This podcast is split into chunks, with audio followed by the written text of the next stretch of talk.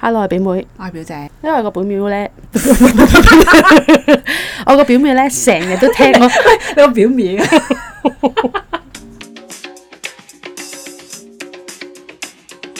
其中一個表妹係啦就成日都聽我哋個 podcast，佢係咪聽完之後對於你嘅印象有啲改觀定係點樣？同佢心目中嘅形象，哦，OK， 譬如考唔到學校，我又喊嘅；哦，我唔見咗演唱會飛，我又喊嘅， 又係喎， 係嘛哦係？喎成日都喊咁樣。佢咁講完之後咧，我又發覺真係成日都喊。我嘅形象唔係噶嘛，即係好開朗咁樣噶嘛。我覺得你唔係中意喊啊，或者觸動到你自己傷心嗰個情況就會喊咯。表妹咧問翻我姨點解佢會資助咗我睇場我好想睇嘅演唱嗯會，原來咧阿姨話咧係冇原因，佢係見我真係好想睇嗰場演唱會，唔係生日，唔唔係禮物嚟嘅，哦 無條件即咁係樣。其即係其實係你自己美化咗你嘅回憶喎。 喂，成日都聽人哋講咧，其實回憶係呃人啊係啊嘅，原來真係係。阿姨竟然無條件咁樣。但係佢點樣發現你好想睇嗰個演唱會？可能我成日都講咯，到最後呢，我媽咪洗爛咗佢個演唱會飛嘅，嚇完全係我以為我媽派我姨嚟去解決我咁傷心嘅問題，因為已經洗爛咗啦嘛。咁咁多年我都係以為係咁啦，原來呢係唔係咯？原來係阿姨自己過嚟俾翻錢我，再買多張演唱會飛咯。哦，即係你嘅意思係唔係你阿媽俾錢去買張平嘅飛，係啦，而係都係阿姨姨 俾錢。哦，即係其實唔係你阿媽諗住要解決問題，即係你阿媽諗住誒由佢嘅，係啦由佢哦，但係你阿姨見到你咁傷心，係啦 哦，喂，佢係誒長腿叔叔嚟嘅喎，係啊，佢不嬲咁多年對我哋嚟講都係長腿叔嚟，跟住知道呢件事之後，我有感動啊！點解我阿姨都幾無條件嘅喎？ 咁又多謝阿姨系列，係咯。你講咗出嚟之後，人哋覺得原來你都中意喊，唔係，但係我覺得呢個好正常啫係嘛嘛。咁人係有情緒噶嘛。跟住我係咯就諗咗幾個關於我阿爸同埋我阿媽啦，係整喊我嘅系列。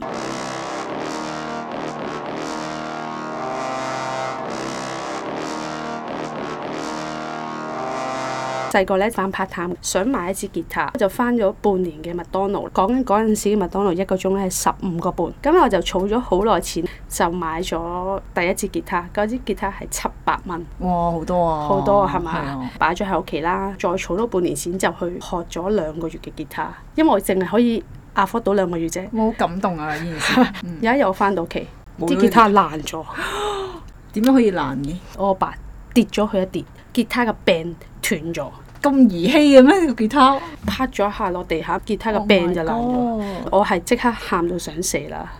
正常嘅。跟住我阿呢個爸就同我講，即係如果我覺得佢第一句係同我 say sorry 嘅，即係我都接受。但係第一句你借啲嘢擺唔好，佢哋用呢一種方式嚟到表達關心，我已經好委屈。嗰樣嘢係我儲咗咁耐錢我先買到，竟然打爛咗我啲嘢就同我講你借啲嘢擺唔好咁樣，怪責人，極之傷心啦。可能嗰次我係喊到係 不能自拔啦。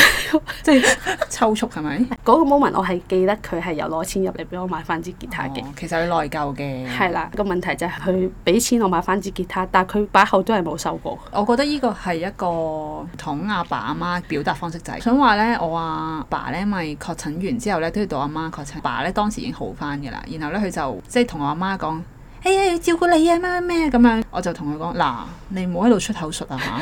大家上個禮拜係咪係咁樣照顧你？跟住佢就收翻個聲啦。然後呢，之後都服務態度好好 啦。即係其實佢哋總係要用呢啲咁樣係嘅方式呢嚟到表達自己嘅關心。大個先知啦大個先明，你細係啦個你都唔會明，你細就個覺唔會得明冇錯吓，你而家打爛我啲嘢，跟住你俾錢我買翻，就覺得成件事就淨係得你俾錢我買翻支新嘅吉他咁樣。但係其實呢個已經係佢好大嘅關心嚟㗎，係啊嘅，即係而家回頭諗翻，要回頭諗啦，啊但係當時真係 feel 唔到，同埋覺得好委屈咯嗰個 moment。跟同住埋，係你自己買翻嚟㗎嘛啲嘢。但佢又話我亂擺啦， 雖然我係亂擺， 係啊，我依成日都係一個中間調停嘅角色。 咁呢件事佢都有冇有冇做調呢件事佢就冇，可能涉及到我媽同我之間，佢就會經常性。咁有一次中一啦，咁啊好落力參加個啦啦隊比賽啦嗯，嗌到沙晒聲，連續兩日自己係盡咗好多嘅努力，同成個社都誒好 team 啊，又做得好好啊。到最後宣佈唔係冠軍咧，跟住即刻又喊啦。咁你好投入喎，係嘛係啊，我即係等於你好中意一個球隊，咧你就喺個球場嗰度群埋成班球迷喺度歡呼，但係 點知輸咗嘅跟時住就候喊就會喊，即係係啊高漲嘅情係啊緒係啊點知輸咗就係會喊啊，都係一樣。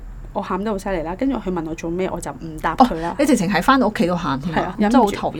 佢就問我做咩就唔答佢，跟住阿姨轉我入嚟做咩啊？啦啦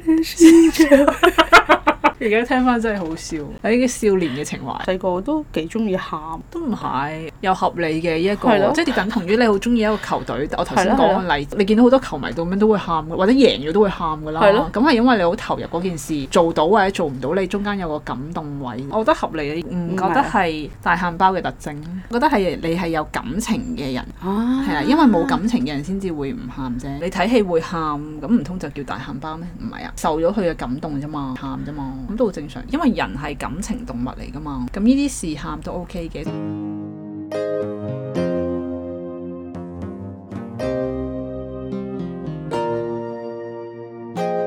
泰國咧有得玩森林裏面個繩索喺度係啊係飛嗰個咧，玩嗰個我 OK，佢無端端有一 part 咧跳落去咯。得唔得啊你？我係當時冇 expect 原來有呢一關要過，我係喊咯，真係驚驚到喊，而唔係我唔啊唔做啊，唔係嗰啲，真係驚到喊。你個眼淚係自動流出嚟嘅，我仲要同我 friend 講，我唔想喊，但係我唔知點解喊啊咁樣咯。 最終都做到嘅，當然係大嗌啦個過程。我係做唔到，我有玩過。做咁點啊？就 skip 咗冇玩嗰關咯。我畏高噶嘛，爬到上三樓好用猛好用猛，但我落唔翻嚟，嗌咗三四次都落唔翻 嚟。教練頂我唔順，佢話你放手啦，我掉翻嚟落嚟。